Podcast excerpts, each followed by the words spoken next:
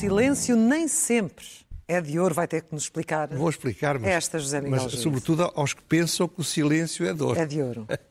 Pois, ora bem, eh, eu estava a olhar para o que está a passar, às vezes a, a meditar com os meus botões, e, e, e creio que cheguei a uma conclusão que não é por ser óbvia que não vale a pena referir. Há uma teoria da comunicação que governa a estratégia dos políticos e das autoridades, no fundo, daqueles que mandam no país.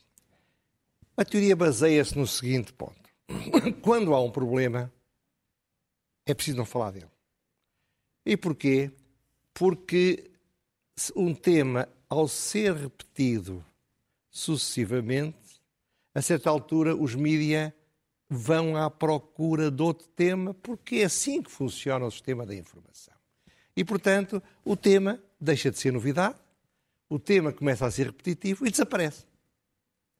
Quando isto acontece, o que se está é optar por não ter transparência a revelar aos cidadãos os problemas, as suas causas, eventualmente até as suas justificações. Mas a ideia é essa: repetir, repetir, repetir, cansa, desaparece. Hum. Quando, apesar disso, não, não é, vamos ver exemplos, quando o tema é tão importante ou está tão na baila que é quase impossível que ele desapareça, apesar da repetição, então há uma segunda estratégia.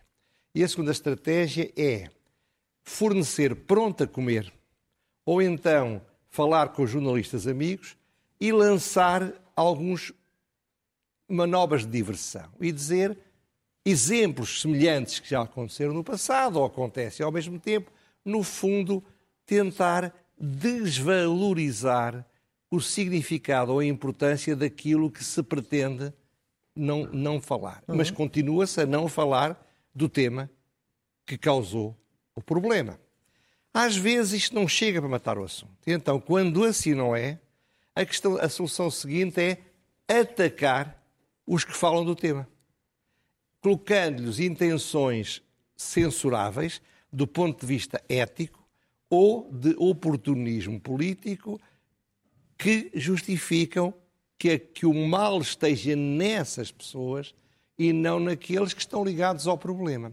Esta estratégia é repetida sistematicamente e é uma pura estratégia de manipulação. Mas, mas quer dar-nos algum exemplo para percebermos melhor esse enquadramento Vou-lhe já fazer? dar o primeiro e depois passo ao segundo. O primeiro eu chamaria o velocímetro, o velocímetro está proibido de falar. Está a falar do caso do acidente com o ministro Estou Eduardo a falar disso exatamente. Isso é um excelente exemplo para, para vermos esta teoria a funcionar. Repare, se não fosse essa teoria da comunicação, o que é que o Ministério da Administração Interna tinha feito depois do acidente em que morreu uma pessoa na autostrada? Pura e simplesmente não culpava a vítima, que terá tido culpas, não estou a dizer o contrário, teria um gesto, como as pessoas têm aliás dito, um gesto simbólico, mas sentido, de, de, de, de acompanhamento do sofrimento da família daquela pessoa, explicava que o acidente tinha tido duas causas, a causa de uma certa velocidade em excesso e a causa de uma falta de cuidado do, da pessoa que faleceu, ou então explicava que a causa era pura e simplesmente do senhor, mas dando toda a informação designadamente que o carro vinha a uma velocidade inferior àquela que é o máximo em que pode acontecer. Hum.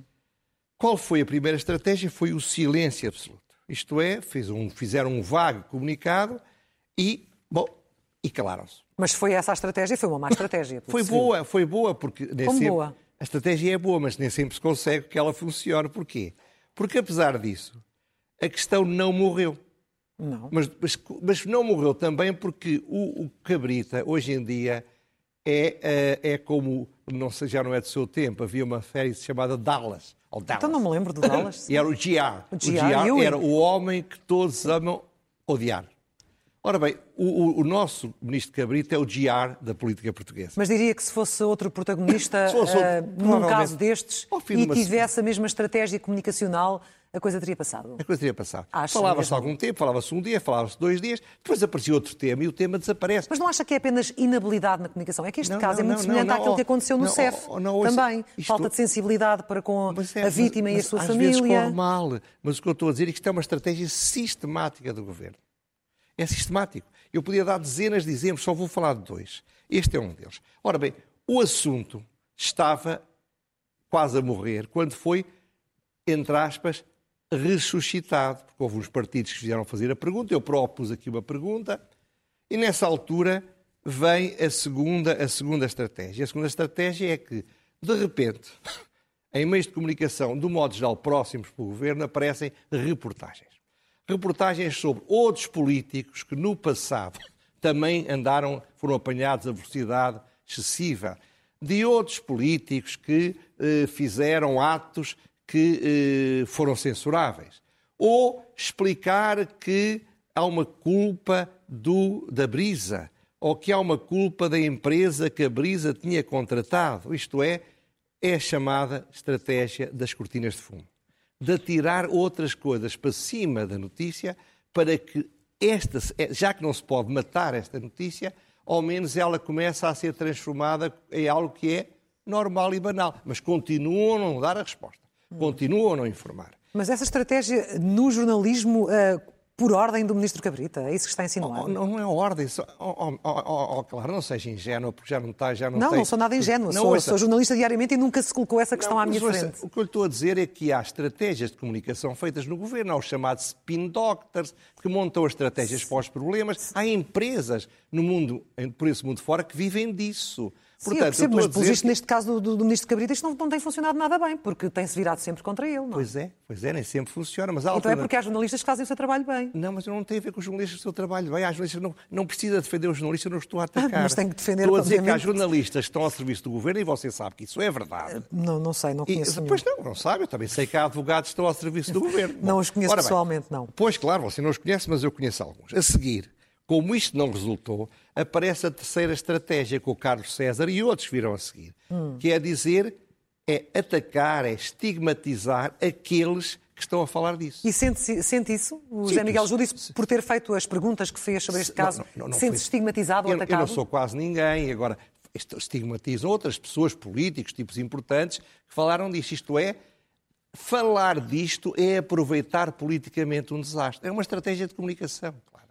Porque a única solução transparente e correta era o ministro ter contado logo a história toda, certinha, no primeiro dia. O problema morreria, talvez. Mas não é assim que funcionam estas pessoas. E repare, na Covid a situação é exatamente a mesma.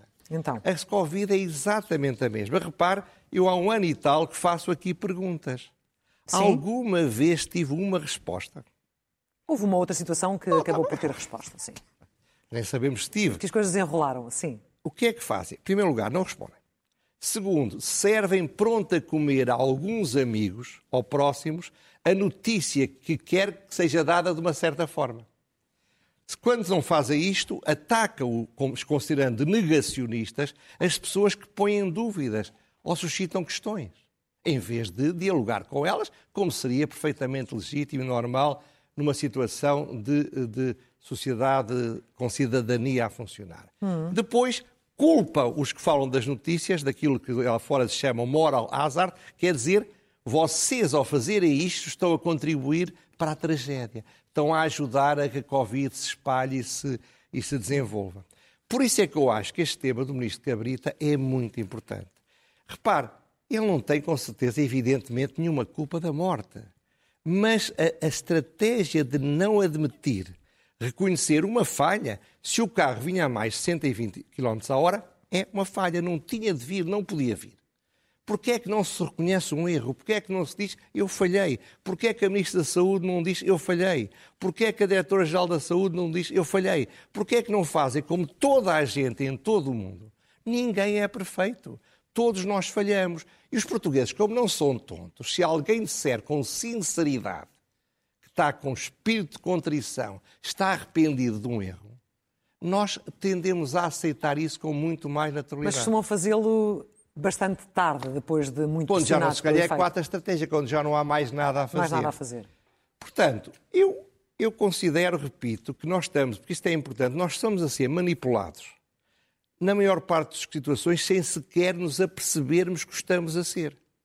Por isso é que este caso do, do, do, do automóvel é importante, porque é, é muito plástico. Através dele, as pessoas lá em casa percebem e lembrar-se-ão de outras situações semelhantes.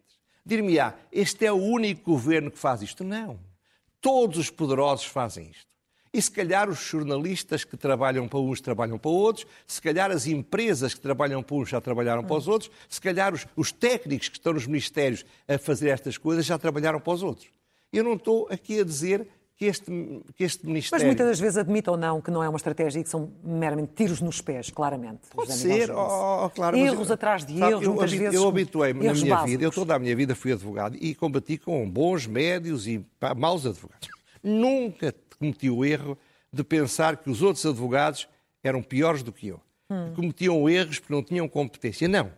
Eu sempre achei que por trás de uma coisa que me parece a mim errada está uma estratégia. Alguma vez não estava, era pura estupidez, mas em muitos casos estava.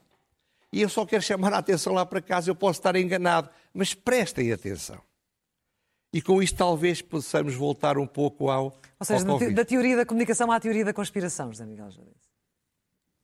Será? Então falemos da Covid-19 claro? e como é que se aplica essa teoria. Será que já apliquei, já apliquei. Sim, mas ia falar dessa manipulação pelo medo que falava. A manipulação pelo medo, repare, vamos, vamos uh, apresentar no ecrã um gráfico que foi feito pelo professor Jorge Boesco. O professor Jorge Boesco, que é o presidente, vai ficar um bocadinho ali, é um presidente da Sociedade Europeia de Matemática, vice-presidente da Sociedade Europeia de Matemática, é um grande matemático, é um homem que eu gostaria que falasse mais, porque embora seja controverso, eu muitas vezes discordo do que ele, do que ele diz, tenho acesso a algumas coisas que ele escreve, mas acho que tem uma grande vantagem, é que não tem dono. Não está captado por aqueles que mandam. Claro. Não é um dos homens, um dos gurus do governo. Ora bem, este gráfico eu vou utilizá-lo, mas não para o que ele quis utilizar. Mas o que é que o gráfico diz? O gráfico junta duas. É o tal quadrado mágico visto de outra maneira. Ao lado esquerdo tem o número de casos, ao lado direito tem o tal RT, famoso RT. E vê-se que eh, quando está verde, sinal que está, as coisas estão bem. Quando está vermelho, as coisas estão mal. Eh, o que é que aquilo revela é que ao longo destes últimos seis meses, ou três meses, ou quatro meses, a situação esteve bem, depois esteve mal, depois esteve bem, depois esteve mal, e portanto nós vamos estando em momentos bons, momentos maus, momentos bons, momentos maus. Conforme confinamos ou desconfinamos. Conforme confinamos ou desconfinamos. É também claro que se o Sporting ganhasse todos os meses, isto era muito pior do que foi, não há dúvida, está ali que o momento da festa do Sporting foi o arrancar de uma fase má. Aparentemente, os Champions, como ouvi dizer alguém, não terá tido um efeito, pelo menos, não, tão sim. imediato uh, como havia, e os, os, turistas também não. Seja como for, porquê é que eu vou usar isto? Eu vou usar isto porque quero pôr lá em casa as pessoas a pensarem um bocadinho comigo. Vamos primeiro assumir uma hipótese. E a hipótese é a seguinte: vamos imaginar que, como aliás era o consenso generalizado dos especialistas e de outros de todo o mundo, há um ano, não conseguíamos uma vacina. Portanto, Sim. estávamos agora sem vacina, e daqui a um ano sem vacina, daqui a dois anos sem vacina, daqui a cinco anos sem vacina. Nessa altura, o que é que ia acontecer? Íamos estar permanentemente na estratégia do governo a confinar, desconfinar, aumentavam os casos, aumentavam os infectados, aumentavam os, os internados, aumentavam os cuidados intensivos, aumentavam os mortos, confinar, tudo melhorava, desconfinar. Andávamos nesta solução. Uhum. Isto é um, uma, uma assunção. Um facto. O ano passado não havia vacina, morreram no mundo 55 milhões de pessoas. Dessas, oficialmente morreram menos de 2 milhões de, com Covid, não sabemos se de ou com Covid, mas há estudos, por exemplo, o Economist fez isso muito bem feito, e provavelmente, não é improvável dizer que morreram 3 milhões. Se morreram 3 milhões, morreram 5% dos mortos de 2020. Isto é, 95% das pessoas que morreram o ano passado não morreram por nada que tivesse a ver com o Covid, a não ser alguns que morreram por causa das estratégias de luta contra o Covid. Já lá voltarei. Se bem que muitos especialistas dizem, e médicos, que isto não se pode fazer uma avaliação só baseada no número de mortes, porque de facto as sequelas da, tá da bem, Covid mas, mas as são brutais. É, mas as outras doenças também têm sequelas. O Covid não é a única doença com sequelas. Eu tive um cancro da próstata há 17 anos, curei mas tive sequelas. Toda a gente tem uma doença grave, tem sequelas. Não, as sequelas fazem parte Mas vamos da vida. avaliar isto pelo número de mortes, é isso que quer fazer? Não, não, mas eu acho que é o ponto mais importante, não é? Bom, agora, o que é que o gráfico também revela? Revela uma coisa que eu digo aqui há um ano e tal: não se consegue acabar com a Covid. Não se consegue acabar com o Covid. O Covid continua aí. Repare, nós estamos vacinados. Na, na, na Israel estão vacinados, muito mais do que nós, e há de novo infectados. Como há, como há, como há vacina, os infectados têm menos gravidade. Mas, portanto, não se pode acabar com o Covid e não vale a pena meter as pessoas em casa não respeitando a Constituição e, e, e torturando-os mentalmente, não vale a pena impedir as pessoas de se deslocarem, não vale a pena destruir a economia, que está a ser destruída muito mais do que você e eu imaginamos. Uhum. Não vale a pena desprezar todas as outras causas de morte e em Portugal é praticamente a mesma coisa que no mundo. Hum. Morreram sem ter nada a ver com o Covid em 2020, 94% dos mortos morreram por outras causas. Ora bem, o que isto significa é que a situação, e veja o caso do cancro, o Expresso anunciou há dias, já tinha falado isto aqui, porque tinha falado uma médica sobre isso, é provável que o ano passado 100 mil casos de rastreio do cancro não foram feitos. Sim, sim, sim. E por isso, em 2022, 2023, 2024, vão morrer milhares e milhares de pessoas que podiam não ter morrido. É um facto objetivo são tão especialistas como aqueles que vêm à televisão falar Sendo que isso está muito ligado à primeira fase da pandemia. Não, Neste não, momento, está... as consultas estão a ser retomadas mas, e está mas, a tentar eh, recuperar-se oh, essa lista de espera. Não é verdade, continuam a ser retomadas, mas continua a haver faltas e dificuldades em rastreio. Investiga isso. Que eu não, não vejo elas estão de facto a ser retomadas, mas hoje em dia já não temos aquele, aquela limitação que nos autoimpunhamos há um ano de não sair de casa para ir uma consulta. Mas isso hoje já está em parte é que não éramos recebidos, não era só autoimpunhamos. Em, muitos, em muitas situações era. Em muitas situações e houve era. muitos médicos que foram para teletrabalho dessas especialidades, façam investigação. Hum. Portanto, perante isto, há, há duas conclusões possíveis, claro, não há outras. Primeira conclusão, vamos continuar com o fecha-abre, fecha-abre, fecha-abre. Pois. Damos cabo disto tudo, damos cabo, e sem qualquer resultado. Mas qual era a solução, José Miguel? é, Deixe-me dar a alternativa. Sim. A alternativa que aliás agora a Inglaterra assumiu com toda a clareza a alternativa. Agora que temos vacina, eu nem estou a falar do passado. Estou a falar agora que temos a vacina. É assumir a responsabilidade de cada um. Assumir o risco também. Assumir o risco. Sim. Estar vivo é um risco. A ideia de tratar os cidadãos como crianças de 5 anos tem como resultado que elas se sentem desresponsabilizados. Portanto, nós neste momento estamos a ter umas dezenas de mortos por mês. Estão a morrer, em média, 10 mil portugueses por mês. Ora, neste momento, com a vacina, as mortes de Covid estará entre 1, nem 1%, 1%, 1,5% das mortes todas que há em Portugal. É muito menos do que era o ano passado. Ora, Mas acha que se devia estabelecer um limite, dizer até onde é que podemos ir? Por exemplo, não, não, de mortes, não é de camas nenhum. no Veja o futebol, a Itália com a, com a Espanha. O Estado do Wembley está cheio de espanhóis, cheio de ingleses, cheio de, de italianos. Mas ao assumir esse risco não se deve estabelecer nenhum não, limite para não, ou mortes Nós estamos numa sociedade livre, claro. Você deve ser responsável. Eu sou responsável, tenho cuidado. Quem não é responsável tem, de, tem as consequências da falta de responsabilidade. A circunstância das pessoas não serem proibidas de sair à noite não obriga as pessoas a sair à noite. A, a, a circunstância de os restaurantes não fecharem às 10h30 não obriga as pessoas a irem ao restaurante. O que eu estou aqui a dizer é que a única estratégia é assumir com naturalidade, por muito brutal que isto seja, porque estamos há um ano e tal a sermos intoxicados e manipulados, é que, de facto, já não é um gravíssimo problema social o Covid. A Covid, comparada com outras doenças sociais, é muito menos grave em termos sociais. Claro que para quem morre, para quem é o pai, o filho ou o irmão do morto, é horrível, é sempre... como num caso de um claro. cancro ou como num caso num, num acidente Mas depois temos, por exemplo, a Organização Mundial de Saúde a dizer que está muito preocupada mas, com esta mas, decisão. Mas eu não estou a dizer que a culpa seja só de Portugal. Sim. O que eu estou a dizer é que isto não resolve coisa nenhuma. Pois não resolve coisa nenhuma. E por isso é espantoso um texto muito bem dito do Pedro Cordeiro do Expresso que diz: entre nós, qualquer live de abertura suscita tanta esperança como receios. Você não acha que isto é uma coisa doentia? Isto é, as coisas estão a melhorar e nós ficamos apavorados de medo que o, do que vai acontecer das coisas estarem melhor. Isto é uma doença mental hum. que está a instalar na sociedade portuguesa. Portanto, a única solução, e aquele gráfico demonstra, é que não adianta. Você está a dizer, fecharam-nos todos na área metropolitana de Lisboa, nós sabemos que o, o, o Covid só vai nos carros das pessoas que vão em férias, porque se vão trabalhar ou vêm trabalhar não levam Covid, Covid é, é generoso, mas era para evitar que a Delta se espalhasse pelo país. A Delta está espalhada em todo o país. Vale a pena esta, esta fantasia quando é evidente que isso não vai resultar? Vale a pena, estão a morrer, graças a Deus, uma, duas pessoas por dia. Você diz-me que há sequelas? Ah, com certeza. Tenham mais cuidado. O Ministro da Saúde britânico disse que, de facto, a vacina é que é o nosso seguro de vida nesta fase. E há mais, voltaremos a falar disso. E Portanto, a falar, sim. E é já de seguida. Portanto, eu diria que aquele gráfico é muito importante, porque ele revela a tragédia que é Esta o que tem sido feito sobre o Covid em Portugal e na Europa, sobretudo. Muito bem. Fechamos este tema, avançamos para as rubricas hoje? Vamos a isso. Vamos ao elogio.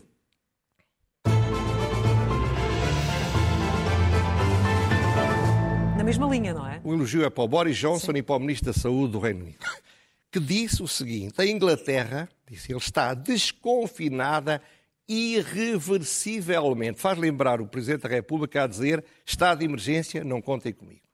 E diz mais: eu agora vou me dedicar, a minha primeira prioridade é restaurar as liberdades e, repare, aprender a conviver com a Covid. Nós temos de aprender a conviver com a Covid.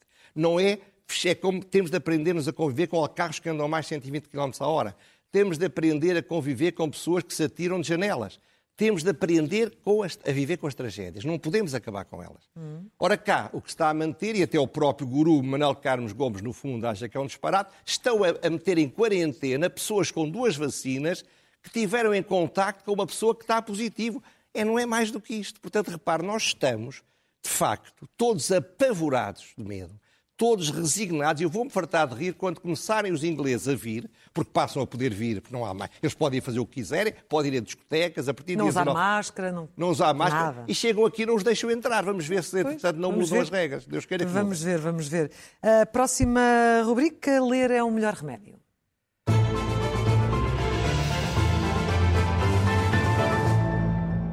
Anuncia-se o livro, às vezes não surge logo, mas que se chama Diz-lhe que estás ocupado, que é um, uma coleção das, de entrevistas feitas a Alexandre O'Neill. Uhum. E quem quiser ganhar apetite, vá ver no Observador o extrato de uma entrevista feita pelo Batista Basto, também um homem que escrevia muito bem, bem. Ao, ao, Alexandre O'Neill. Leiam todo o O'Neill. Sabe, o O'Neill, eh, não poderia estar aqui horas a falar dele, cada vez há menos gente que pense como ele pensava, que use as palavras e as invente como ele inventava e que escrevesse como ele. Leiam estas, estas entrevistas. A pergunta sem resposta a seguir.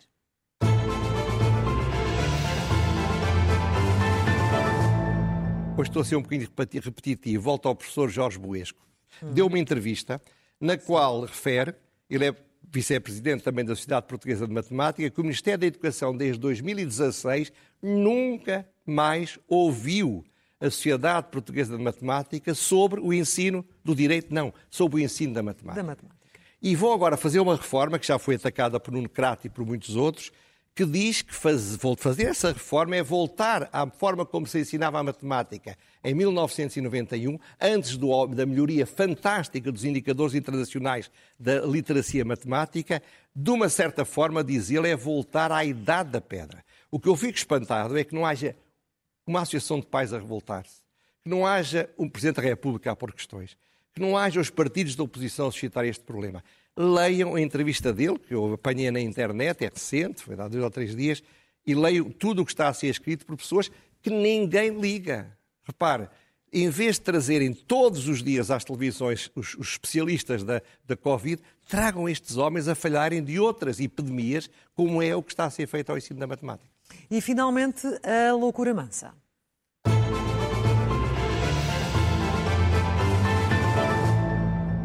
Vão ver agora duas fotografias em movimento. Então, o que é que se passa? O Fórum da Cidadania de Lisboa tem um, um blog que eu acho que devem ver. Denunciou aqui ao Palácio Burné, na Junqueira, tal como ele era em dezembro. A seguir vai aparecer uma fotografia em que todos os quadros desapareceram, desapareceram. os reposteiros, ou foi vandalizado ou foi objeto de furto. No fórum, eles publicaram dia 1 de julho. Mandaram cartas para tudo o que mexe. Este imóvel é, é, é, do, é do, Estado, do Ministério de Finanças. Tentar perceber o que é que aconteceu ali. Teoria é? da comunicação? Nada. Não disseram nada. Não responderam nada. Não clarificaram nada. À espera que o assunto morra. Eu estou aqui a falar dele, porque isto é. Levão ao blog do, do, do fórum, que vale a pena ser visto muitas Sim. vezes, e de facto, eu estou aqui a dizer isto é inadmissível se não foram para restauro. Mas se tivesse ido para restauro, provavelmente tinham explicado. Portanto, é a mesma teoria da Temo comunicação. pior. É a mesma teoria da comunicação, claro, é a mesma coisa você dizer, tiros nos pés. São todas as vezes, todas as vezes que há um problema, é um tiro no pé? Não. Isto é a estratégia. Umas vezes resulta, outras vezes não resulta. Uhum. Até para a não semana. dizer nada. Até para a semana, José Miguel Júdice, aqui uh, regressaremos na próxima terça-feira com as causas.